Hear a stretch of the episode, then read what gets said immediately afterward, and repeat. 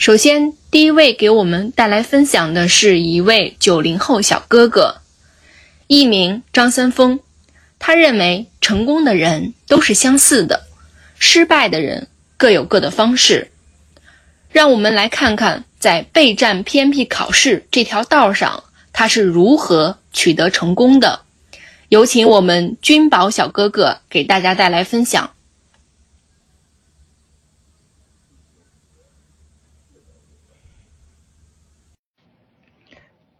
啊，大家好，那我这边就开始了。然后我呢叫张三丰，是呃一九零三远程班三月份的一个考生，呃九零后财经类专业毕业。之前的呃一毕业之后的话，一直是在这个呃互联网金融领域这一块做呃项目。然后心得的话，这句话我不记得是谁说的了哈。然后大家就当做是那个，呃，鲁迅先生说的好了。成功的人的话，其实你会发现，不管考什么，他很多方法、逻辑或者说，呃，这个秘籍都是相似的。但是失败的人的话，其实你会发现，他们的失败方式真的是千奇百怪，各有各的花样。啊，这个的话就是一个心得感悟吧。所以说，大家在考试的过程中，其实可以多去看一下那种考过的，或者说。呃，或者说其他人的这种这个方式方法，然后有一定的这个借鉴意义在。呃，然后 PPT 正式 PPT 的第一页的话，是一个五 A 等于 F 思维方式、效率、时间和临场发挥，也就是我个人认为的话，呃，五 A 成绩的话，主要取决于。这四个变量，然后分别是思维方式、效率、时间和临场发挥的一个水平。然后这四个方式的话，这四个变量，至于每个变量的权重是多少，这个根据每个人的呃实际情况有所不同。大家根据自己的情况是就是有相对性的去选择一些侧重点即可。然后后边的话，我会分。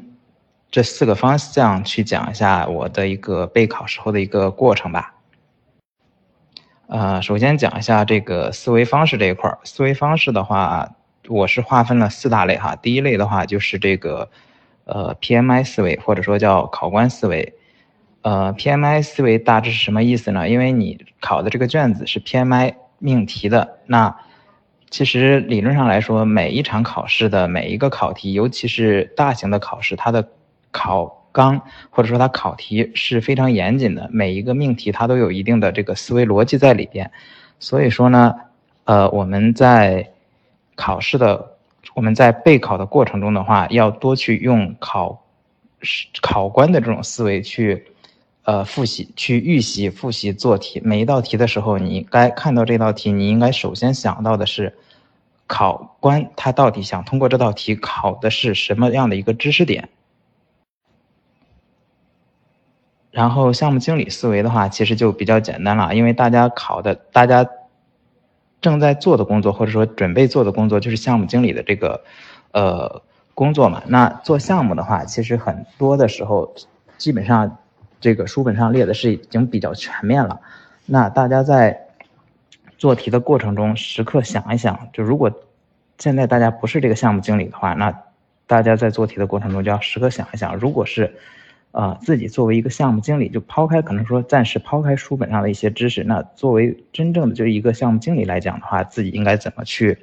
呃，处理和解决这个项目过程中实际遇到的一个问题？拿着你的这种思维方式去跟书本上的一个标准的，或者说，呃，大家验普遍认可的这种方式去做这样的一个对比，然后最终加深自己的一个印象。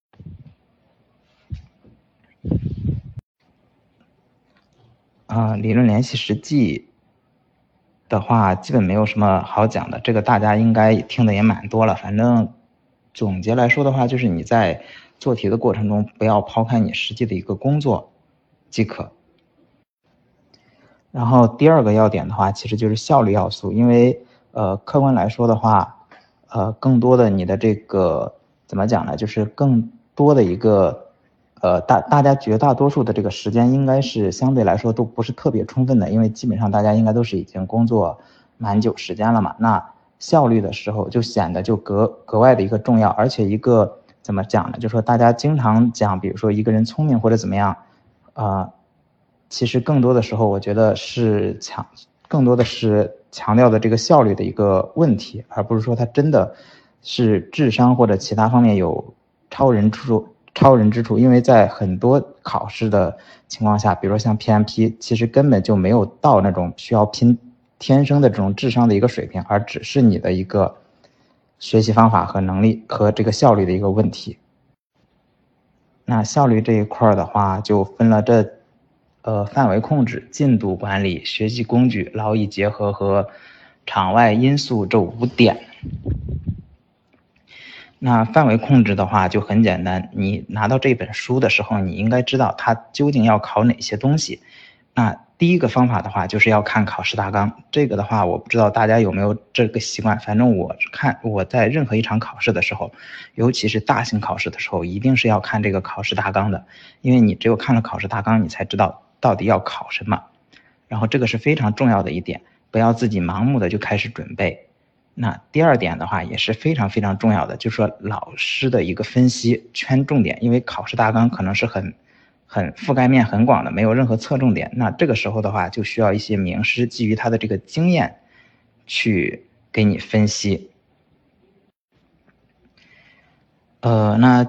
第二个的话就是进度管理这块儿，进度管理的话其实有点结合咱们这个 PMP 呃 PMBOK 书上的一些呃要点了。细化就是裁剪之后就分了这三块儿，一块儿是识别活动，也就是你在，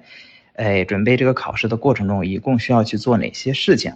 那简单理一下的话，我个人的一个呃就是必做的五件事情是什么？第一是看书，第二是听课，第三是做题。那第四的话是归纳总结和错题复盘。看书、听课和做题这个，在我个人。备考的过程中占的精力或者说比例是比较小的，但是归纳总结和错题复盘占的这个精力是比较大的。不过这个也是根据个人的一个习惯来定的。呃，因为书本是很厚的，所以说你在看完这本书的时候，一定要转化为自己的这个呃语言和想法，然后把书中的知识点去归纳总结，把书读薄。最终只剩下几张纸的一个，呃，几张 A4 纸的这样的一个状态。然后你看到每这张 A4 纸上的任何一个要素的话，都知道他在讲什么事情。那这个的话，我觉得就已经非常，呃，就是已经达到期望的这种状态了。那另外的话就是错题复盘，你做任何事情，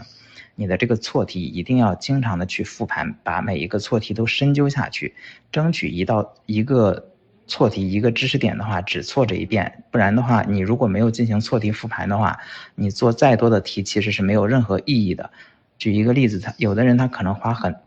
很大的精力去做 n 多遍的题，但是每次其实并没有什么长进。但有的人的话，可能或者说两遍，那省出了大量的一个时间去呃做其他的事情，那给人的感觉就是可能说他很聪明，但实际上只是大家的这个。方式方法不同，效率不同而已。呃，制定计划的话，其实就很简单了，就是你把上面的这些活动拆解一下，然后可能呃需要花费的这个工期先后顺序排这样的一个排期表出来，大家每天按照这个排期表去做就行了。控制进度其实是一样的，控制进度这个做且只做有点像控制范围的这个概念哈，但实际上进度也是一样的，就控制进度也是一样的。很多人的话。真正看起书或者做题的时候，可能就，呃，就是怎么讲呢？就是说，呃，已经 忘了自己之前的这个计划和规划了，然后做嗨了。有的题类型非常喜欢，然后就一个劲儿的做，但是实际上可能就偏离了原来的那个进度计划。那第二点的话，快速跟进，其实说白了就是针对大家可能在呃比较常见的一个过程，就是加班比较多导致进度延期了。那这个时候的话，可能就需要大家去。赶一下这个进度的问题，呃，包括项目管理类的这些 A P P 都是可以去养成这样的一个使用习惯的。呃，另外的话，云笔记这样的一些 A P P，你在做题或者看书的过程中有任何笔记，马上记下来，不要用这种原始的，比如说 Word 或者说这种呃纸质的这种笔记去记。那这这样的话，就是你随时随地可以就翻看自己之前的这些笔记。那另外的话就是思维导图和 Excel 啊，思维导图是一个非常非常有用的一个工具吧，因为这个它是能够有效的帮助你梳理你的整个逻辑，包括书本的逻辑和你日常做事的一个逻辑。那这一块的话也是很有用的一个工具，这些的话都是很实实在在的能够提高你效率的一个工具，大家都要养成这样的一个良好的一个习惯。嗯，效率要素最后一个的话，其实就是劳逸结合嘛。因为相对来说，大家上了一天班蛮累的，啊，你的这个时间怎么去划分，这个就相对来说会比较重要。那我的一个个人习惯的话是这样的，就我高效的时间全部是用来看书、做题和归纳的，尤其是做题和归纳这一块儿。那疲劳的时间的话，就是去跟群里边的同事去讨论，呃，不是同事啊，不好意思，就是跟群里边的同学们大家去讨论，去看一些文章。因为我其实相对来说是比较 喜欢在群里聊骚的一个人，有时候看看别人问的问题，这种跟大家聊骚几句的话，其实是一个教学相长的，或者说互通有无的这样的一个过程。那这种的话，其实是一个缓解，就是缓解你疲劳的一个事情。那这个就是疲劳时间，碎片化的时间很简单，就你正常，比如说上下班，呃，坐车的时候。呃，碎片化时间的话，就是你上下班，比如说坐地铁，或者说这个呃中午下楼吃饭的时候等上饭的这样的一个时间。这个时间的话，你可以去看一些这个错题，就是之前的这些错题去翻一下、刷一下，这个其实是很很有效的。嗯，最后一个效率要素的话，其实就是场外因素。场外因素，呃。有哪两点呢？第一个就是专业的辅导，因为有一个名师或者说叫道友或者说大神吧，做你的这个朋友，就是大神带你的话，你的这个效率会很高。大家玩过游戏应该会有这样的一个体验，那这个就应该不用不用多讲，就是你呃有这样的一个靠谱的老师和辅导，比如说像慧强这种，那对你的整个是很就是怎么讲，就是帮助性是很大的。举一个例子。我整场考试下来的话，其实我的心思全部就花在备考上面了。其他的，比如说，呃，我的一个主要精力全部都花在备考上面。其他的像这种，比如说报名啦、这种注册啦、这种各种各样的东西，全部基本上都是会翔完成的嘛。那这个其实相对来说，他们专业效率会提提高很多，而且也为你节省了很丰富的一个时间嘛。所以说，这个就是说一些专业的一些呃辅导老师或者说大。别人的一个指导非常能有助于提高你的这个效率。那，呃，还有一个的话就是专业助攻嘛，就比如说我们的这个班主任，他可能会实时回答你的一些个个性化的一些问题，那随时有人能够解决你的这个问题，这个对提高效率也是非常有帮助的。大家一定要积极的去，就是说找到这样的一个人吧，老师或者大神或者班主任能够。去让他们帮到你，这个也不要觉得 不好意思或者怎么样，只要能够提高你的效率，呃，找任何人只要能帮到你都是，啊，时间这一点的话，其实没有太大要讲的，有点跟刚才那个效率，就是说跟效率有一点重复的地方哈，就是说时间的话，如果你效率提升不上来的话，那没办法，只能大家多用这个时间来凑了，因为效率乘以时间才等于你这个产出嘛。对吧？这个是没有可讲的。那另外的话，就是大家多去利用一下碎片化的时间，把时间尽量多挤出来。这个时间的话，只能说是，呃，说句不太恰当的话吧，就是说，可能针对的更多是效率不高的一个同学，需要你重点去多花时间来，来准备这场考试。呃。第四个的话就是临场发挥，临场发挥的话主要是分两块啊，一块是后勤工作，一块是答题技巧。后勤工作的话，就是你考场要提前熟悉，要吃饱穿暖这种，这种其实也都是老生常谈了，但是确实是非常重要的。举一个例子，因为我考试的时候的话，我是没有去提前看这个地形的，而且我看他给我发的这个邮件里边讲到他们是提供早餐的，所以我连早饭都没有吃。但实际到的过程中的话，发现。这个早餐跟你期望值相差是稍微有点高的，那这个就影响你的这个这个这个怎么说呢？就是这个体验和效率吧。而且他一下子考四个小时，到最后一个小时的时候，其实精力是跟不上的。那这一块的话，就是希望大家自己吸取教，就是吸取我这这这样的一个教训。一定要做好这个后勤工作。嗯，剩下最后一个的话就是这个答题技巧。其实答题涂卡节节奏的话，这个我个人建议的话是你呃做个二三十道就去涂一下卡，因为这样的话也是一个缓解，也是一个缓解休息的一个过程。那这个不过不不强迫，这个每个人根据自己最舒适的这个节奏来就行了。啊，第二个的话就是重点题的话去标记，在做题的过程中，有些题你是可能会有迟疑或者不太确定的地方的话。尽量都去做好标记，以便你将来回过头来去看第二遍的时候再去回再去看一下。有可能你第一遍的时候没有想通这个点，但你第二遍的时候可能就想通这个点了。不要说遇到不懂的过去，等再回过头来已经找不到这道题了。那这是第二点，第三点的话就是题目判断。这个我刚开觉得刚开始的时候已经讲过了哈。就你拿到任何一道题，你第一想要确定的就是这道题要考什么知识点。那这道题啊，这道题要考什么知识点？这道题考官的意图是什么？就是考官希望我做出什么样的一个回答，一定要想清楚这个。然后第三个的话就是，那你前两个都弄懂之后，那你再去看这道题会不会？比如说你也知道考什么知识点了，也知道考官想让你答什么了，但是你这个知识点你就不会，那这种没办法，就是直接就放弃掉就好了。就是这道题你到底会不会？那还有一种的话就是，哎，这道题我感觉我也会，但我就是不知道我答的这个。对不对？就是一他你没办法判断它到底的一个正确性是什么。那这种题的话，其实也没必要在上面浪费时间。基本上拿到一道题的话，我基本上是会判断这四项，这四项我都判断完之后，我就知道这道题我是能拿到分还是不能拿到分。不会的话，我不能拿到分，我能有多大的一个概率蒙对这道题？这是我拿到题目的一个最初的一个判断。啊，最后的话就是一个。破万不得已的一个方法，因为 PMP 考试都是单选题嘛，所以说可能会有一些蒙题的这种技巧。那主要给大家列举了这几类排除法的话就很简单哈，有的排除法就是明显你一眼就看出来是不对的。那还有一种方法的话，可能就是你在四个题里边会去找一些这个呃很多相似选项的，一般正确的答案可能会出现在某两个相似选项中间，另外两个是干扰项。那第二个的话就是常识法和印象法，如果你真的没有。不会这道题，那你就凭凭你的印象了，因为很多时候你第一印象是很准的，说明你之前要么在书里看过，要么在其他地方有看到过。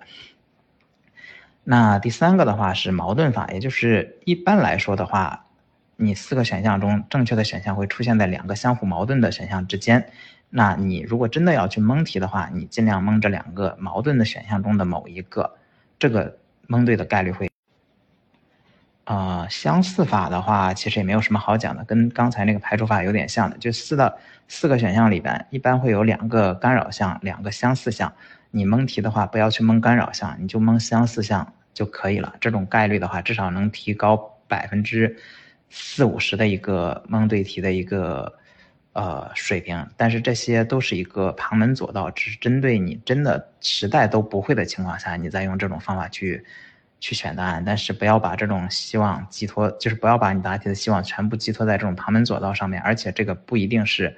百分之百应用的，只能说相对你直接蒙的话，会有一些提高你的这个这个怎么说呢？就是嗯蒙对题的这个概率的一个情况吧。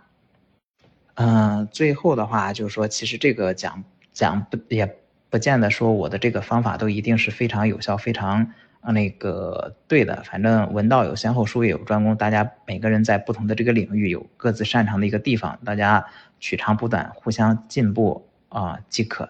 啊，这个其实上面就是我想跟大家讲的一些主要的一个内容。好，谢谢大家。好，非常感谢张三丰的分享。其实备考偏僻是一场形神兼备的自我修行，毅力与耐力的双重考验。依稀记得我的专业老师就曾教导我说，学习就应该守得住清贫，耐得住寂寞，才能有所成效。我也希望大家能够潜心备考，用实力证明自己。